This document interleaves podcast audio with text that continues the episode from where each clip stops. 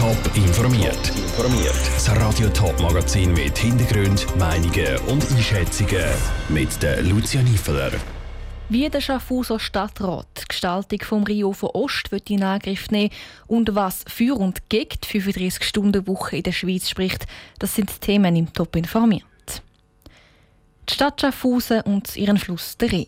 Sie sind sich näher, aber doch nicht so näher, wie der Schaffhauser Stadtrat das gern hätte. Schon lange steht die Gestaltung vom Rio darum auf der politischen Agenda. Jetzt hat der Schaffhauser Stadtrat einen Planungsprozess präsentiert, wo das Entwicklungspotenzial vom Rio von Ost aufzeigt. Janik Höhn.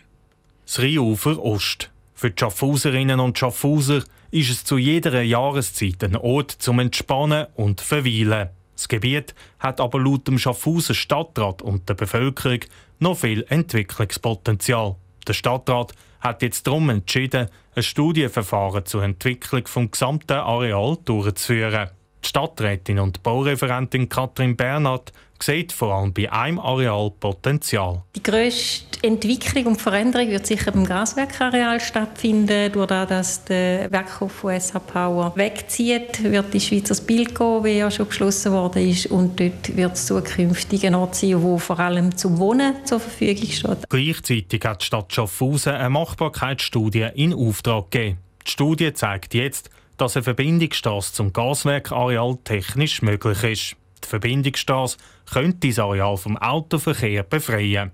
Der Stadtrat und Finanzreferent Daniel Preissig sieht bei einer Verbindungsstrasse verschiedene Vorteile. Es ist klar, dass wenn Sie einen breiteren Bereich haben am Rheinufer entlang, also wenn keine Strasse mehr ist, dann haben Sie sicher mehr Gestaltungsmöglichkeiten, dann haben Sie schlichtweg mehr Platz, sei es jetzt für eine Parkanlage, sei es für Gastronomieangebote, sei es für touristische Angebote. In einer ersten Schätzung werden die Investitionskosten auf rund 33 Millionen Franken geschätzt. Im Prozess ist auch die Stadtplanung Schaffhausen integriert.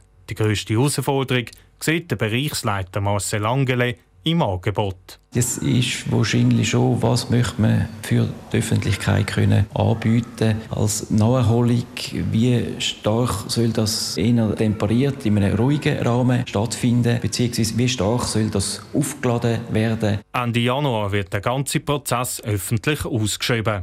In rund einem Jahr sollen dann die ersten Ergebnisse vorliegen, wo dann im Schaffhausen Stadtrat weiter diskutiert werden. Der Beitrag von Janik Höhn. Nebst dem Planungsprozess Rio von Ost hat der Schaffhauser Stadtrat auch zu der Volksinitiative Schaffhausen an Rhein Stellung genommen. Die Initiative will zwei andere Gebiete am Rhein für Fußgänger und Velofahrer attraktiver machen und dafür die Verfassung anpassen. Der Stadtrat hat hier entschieden, einen entsprechenden Gegenvorschlag auszuschaffen und den am Parlament dann vorzulegen.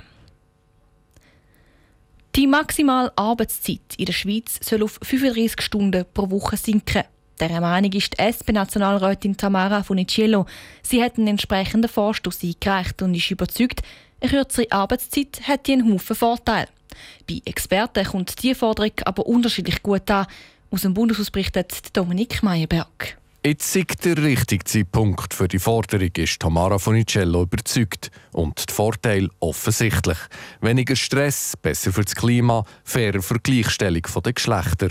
Tamara Funicello verweist auf Island.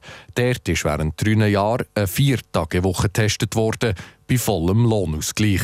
Es hat sich in Island gezeigt, dass die Senkung der Arbeitszeit nicht zu weniger Produktivität führt, aber dafür zum Beispiel zur Senkung von Burnouts. Und ich meine, Burnouts kosten uns in der Schweiz jedes Jahr über 6 Milliarden. Also das muss man sich vorstellen. Der Bund hat ein Budget von 60 Milliarden und 6 Milliarden ist das, was uns Burnouts kostet pro Jahr. Bei den Experten gehen die Meinungen auseinander. Da ist zum Beispiel der Professor für Arbeitspsychologie Norbert Semmer. Er sagt, die Produktivität würde tatsächlich abnehmen, je länger dass man arbeitet. Das heisst, wir arbeiten in der siebten und achten Stunde weniger produktiv als in der ersten und zweiten. Wir machen allenfalls mehr Fehler, wobei es immer mit darauf abkommt, ob es zwischen eine Pause hat, weil die kann den Ermüdungsprozess helfen abfahren. Ein Vergleich von den europäischen Ländern zeigt, dass Länder mit einer kürzeren Arbeitszeit tendenziell eine höhere Produktivität haben. Ganz anderer Meinung ist der Professor Rudolf Minsch, Chefökonom vom Wirtschaftsdachverband Economy Suisse. Jeder Arbeitnehmer, jede Arbeitnehmerin müsste um ein Fünftel besser arbeiten in der verbliebenen Zeit, um die nur schon die gleiche Produktivität zu erreichen. Das führt zu mehr Stress und ist in den meisten Fällen gar nicht möglich zu umsetzen. Und eine zentralistische Lösung, wie zum Beispiel in Frankreich, wo von oben gegen unten regiert werde, sei keine gute Idee. Für gewisse Unternehmen könnte so eine 35-Stunden-Woche Sinn machen, aber sicher nicht für alle, sagt Rudolf Minsch weiter. Für Tamara Funicello aber wäre 35 Stunden Woche nur gerecht. Menschen, die arbeiten in einem Unternehmen, die sind dafür zuständig, dass es dem Unternehmen immer besser geht, dass sie immer produktiver werden. Die sollen einen Teil von diesem zusätzlichen Gewinn bekommen. Der Vorstoß kommt jetzt ins Parlament und dürfte dort kontrovers diskutiert werden. Top informiert, auch als Podcast. Mehr Informationen gibt es auf toponline.ch.